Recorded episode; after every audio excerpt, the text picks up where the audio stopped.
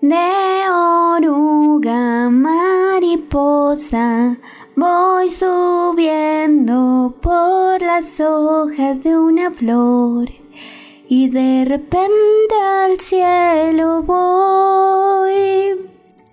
Capítulo 8. Eres mi droga. Voy a cantar una estrofa de la canción de Intocable porque por fin la entendí, la sentí y este episodio lo amerita. Eres mi droga, eres mi vicio entre mi sombra. Tantas cosas me provocas cuando hacemos el amor. Eres peligro, eres un mal, eres veneno, amante, pasión de fuego que consume mi interior, mis venas ya. Las tengo que inyectar de ti yo necesito más. Hoy, 10 de agosto de 2022, les narro este capítulo y me siento muy identificada, pese a que lo escribí hace bastante tiempo. Hoy, hoy me siento como muy sensible.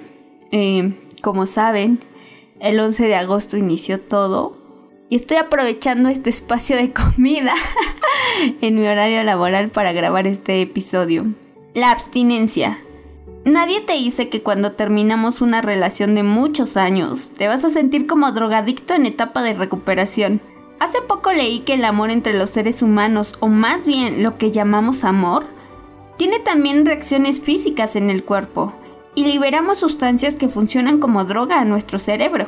Reitero, no me crean a mí, pero pueden investigarlo. Pues sin afán de ofender a nadie, quiero decirles que yo estaba así, y que incluso el día de hoy me siento así. Mi ex era mi droga, y sentía que me moría sin él. Era horrible porque al principio terminamos y dijimos que podíamos escribirnos. Nunca terminamos mal y la verdad yo lo amaba. Al día de hoy lo amo, pero es diferente. Tema para otro capítulo. Continúo. Sin embargo, él no tardó en poner una barrera. Si hay algo que para ese tiempo no entendí, y aunque hoy sigo sin entender, pero trato de no juzgar, es por qué no te dicen las cosas como son. ¿Por qué te hablan a medias tintas? En fin, no hay que mandarnos mensajes, me dijo. Hay que darnos tiempo. Lo malo es que... ¿Cuánto es darnos tiempo? Yo noto eso muy ambiguo. Yo soy una persona súper estructurada. A mí me gusta que me digan las cosas claras y específicas. Esa respuesta era como dejar la puerta entreabierta. Para una persona como yo, eso significaba, háblame en una semana o un mes. Por lo menos yo lo entendí así. Dejé pasar unos meses y cuando me sentí mejor le mandé mensaje. De hecho, mi ex muy amablemente me respondía, seco y frío, pero me respondía. Y para mí era indicio de que me quería. Yo lo interpreté así. Pero cada vez ponía más distancia. Y hoy sé que estaba en su derecho. Yo me sentí muy culpable de invadirlo y no entender su proceso. Ahí entendí que yo era codependiente y además con apego ansioso. Entonces cuando él puso distancia, yo sentí su ausencia. Él y yo habíamos desarrollado conductas tóxicas sin quererlo. Yo me había acostumbrado a escribirle y narrarle todo lo que hacía 24/7. Yo no era así cuando inicié, pero me fui deformando en la relación y eso es algo que me costó mucho trabajo perdonarme. Aquí es cuando quiero agradecer nuevamente a mis amigos, en especial a Andrés, quien estuvo muy atento, a Jimena Bocanegra por apoyarme y hablar mucho conmigo en esas épocas. Yo sentía la necesidad de validación de alguien, necesitaba expresarme, y como no tenía mi droga, quien en este caso era mi ex, pues empecé a actuar como adicta. Temblaba mucho, lloraba, Sentía realmente la necesidad de hablarle, de establecer contacto.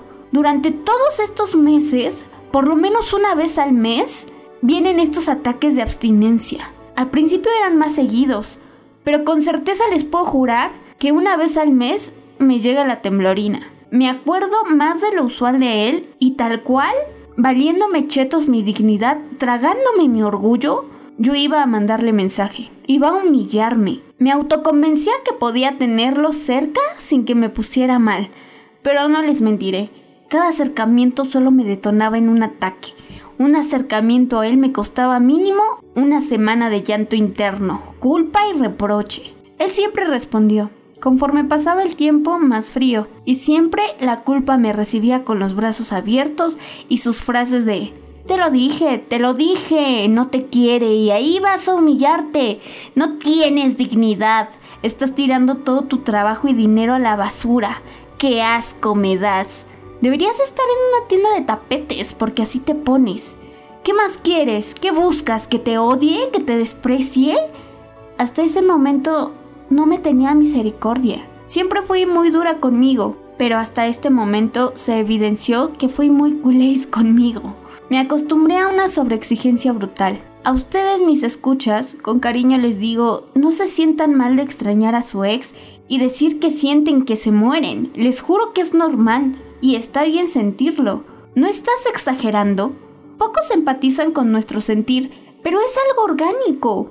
Es el cerebro quien ejecuta esos comandos de adicción. Que nadie se burle de ti si sientes esto. Tú tampoco lo invalides, está ocurriendo. Yo me culpé porque pensé que era mi mente débil. De haber sabido que era algo de sustancias del cerebro, me hubiera sentido mejor en ese momento. Pero tú lo sabes, y yo te creo. Y te abrazo si lo estás sintiendo.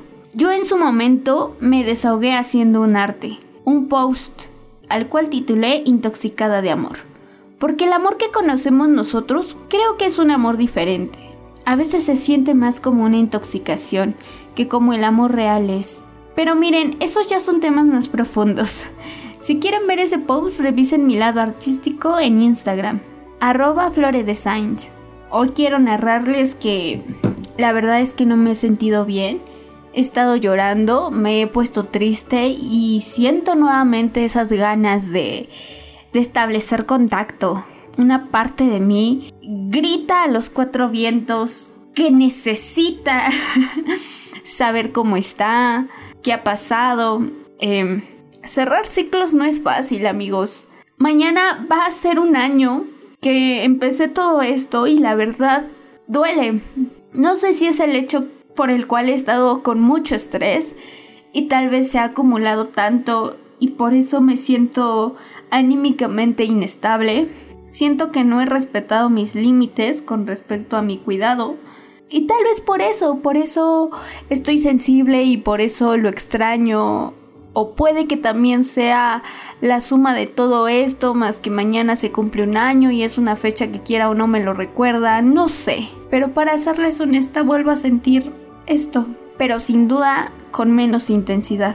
Y quiero pensar que así será que cada vez irá siendo menos hasta que haya meses que no lo recuerdo. Hay muchos días que he tenido bastante buenos. Días como hoy ya son pocos, pero que sin duda pegan bastante. Quería desahogarme haciendo este capítulo porque a veces se siente así como estar en esta etapa de intoxicación. No sé, es bastante complejo. Hoy esas preguntas siguen abordando mi cabeza del por qué terminamos, por qué se acabó todo, por qué si lo di todo, por qué esto, por qué el otro. Hay muchas cosas que aún no entiendo. O sea, objetivamente mi cerebro las entiende, pero mis emociones están no siendo congruentes con esa parte. Y es normal, creo que es parte de todo este camino. He estado hablando con una amiga y sé que no soy solo yo la que siente esto como abstinencia. Sé que cuando quieres a alguien tal cual sientes que te mueres cuando no estás cerca de ti, cuando sabes que lo perdiste, cuando sabes que ya no habrá un después. Hoy día me siento molesta y me siento muy triste. Molesta ya no conmigo y sé que estas emociones son pasajeras, pero me siento molesta con la vida, con el destino, pensando en que muchas veces trabajamos por darlo todo y y pues los resultados no siempre son como queremos. Empiezo a creer que el destino sí existe y que a veces el destino es extraño porque te junta con las personas y al final no te deja con ellas. Aunque nades contra la marea, es bastante complejo. Ayer tuve un ataque de ansiedad, fue muy ligero, pero no lo había notado. Fue un martes de canto y mientras mi profe me estaba dando instrucciones, A la par yo seguía escuchando voces en mi cabeza que me decían, no puedes, no puedes, no te sale, otra vez la vas a cagar, una y otra y otra vez. Y fue bastante caótico escuchar voces en mi cabeza y las instrucciones que me daba mi profe y me congelé y no podía emitir sonidos. Agradezco bastante que él sea muy paciente y que al final de cuentas haya podido pues concretar por lo menos sonidos en la clase, pero una parte de mí se siente muy frustrada y mientras iba camino al súper me sentí muy mal conmigo y me obligué a trabajar todavía y hoy me siento anímicamente agüitada y con este sentimiento de abstinencia. Reitero, es leve en comparación con los meses anteriores. Si es como de, uff, hay una gran mejoría, sin duda alguna hay mucho que agradecer. Pero una parte de mí también se siente pues tristita, ¿no? Yo espero que conforme pasen los días eh, me vaya sintiendo mejor. Evidentemente así será, pero por lo menos me sincero. Hoy no me siento bien y probablemente mañana tampoco. En especial porque mañana pues es el día. Tengo preparado para mí pues un día de descanso. Pienso irme a cortar el pelo, las puntas nada más porque me encanta mi pelo largo hacerme, no sé, algo lindo, mascarillas, manicure, todo eso para mantenerme, si bien no ocupada, por lo menos pasarla bien un día que para mí tiene mucho significado. Estaba escuchando una canción eh, que, híjoles, cómo me pegó, me, me sensibilizó aún más. Se llama Árbol sin hojas del artista Dreidmar. Bueno, la verdad es que no sé cómo se pronuncia, pero pues así yo entiendo que se dice, y si no una disculpa.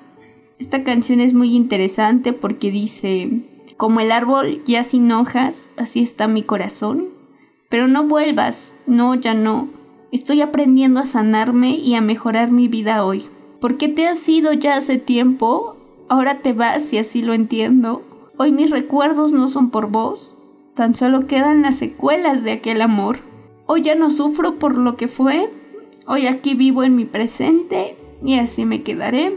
Sin embargo, noto incongruencias en la letra porque sigue recordando como un pasado. Así me siento yo, muy sensible, muy como de... Aparte, estos últimos días he estado soñando con él y es como de... ¡Ay, ya, Diosito! ya no hay necesidad de esto, pero bueno, quiero pensar que es la época, ¿no? Reitero, he tenido meses muy buenos y días muy buenos, entonces no puedo quejarme, no puedo sentirme como un cangrejo que retrocede porque en los últimos meses he visto que es como como un ciclo y cada vez pierde intensidad. Entonces, si estás pasando por esta etapa de abstinencia, no te sientas mal. Te juro que una parte de ti dice que eres tú, pero mira, orgánicamente son sustancias del cerebro que están actuando como como si fuera tu droga que recomiendo. Eh, ser bastante paciente con uno mismo, explicarle a tu entorno que por favor sea paciente de la misma manera. Si sufres de ansiedad, mandar un protocolo de qué debe de hacer, que en próximos capítulos hablaré de esto también porque mucha gente es bastante inconsciente con los de ansiedad y nos tratan bien mal. nos dicen exagerados, nos culpan y en vez de ayudarnos, pues a veces son contraproducentes. Muchísimas gracias por escucharme. Me he dado cuenta que en los últimos episodios no he estado mencionando mis redes sociales, pero por favor, si les gusta este contenido, compártanlo. Hay mucha gente que está sufriendo de ansiedad y de duelos. Reitero, si les gusta, ¿eh? si piensan que es útil. Eh, recuerden seguirme en mis redes sociales. Estoy en Instagram como magic.flore y en el personal como flore.ramírez.olivares y agrego el otro. sí, tengo varias cuentas, pero es que son diferentes. Y la otra es arroba flore designs y pues ahí subo mis dibujitos y esas cosas. Los quiero mucho y los abrazo y de verdad Gracias, gracias, gracias por acompañarme y por permitirme acompañarlos. Yo sé que siempre estoy recalcando esto, pero es que de verdad, se los juro, estoy sumamente agradecida porque sé lo que es pasar esto y sentirte sola, sentir que nadie te entiende y el pensar que hay alguien allá afuera que está pasando lo mismo que tú o que ya pasó lo mismo que tú, que te puede asegurar que no te vas a morir, vale mucho. Terminamos este episodio como de costumbre. Gracias nuevamente por acompañarme. De oruga mariposa voy subiendo por las hojas de una flor y de repente al cielo voy.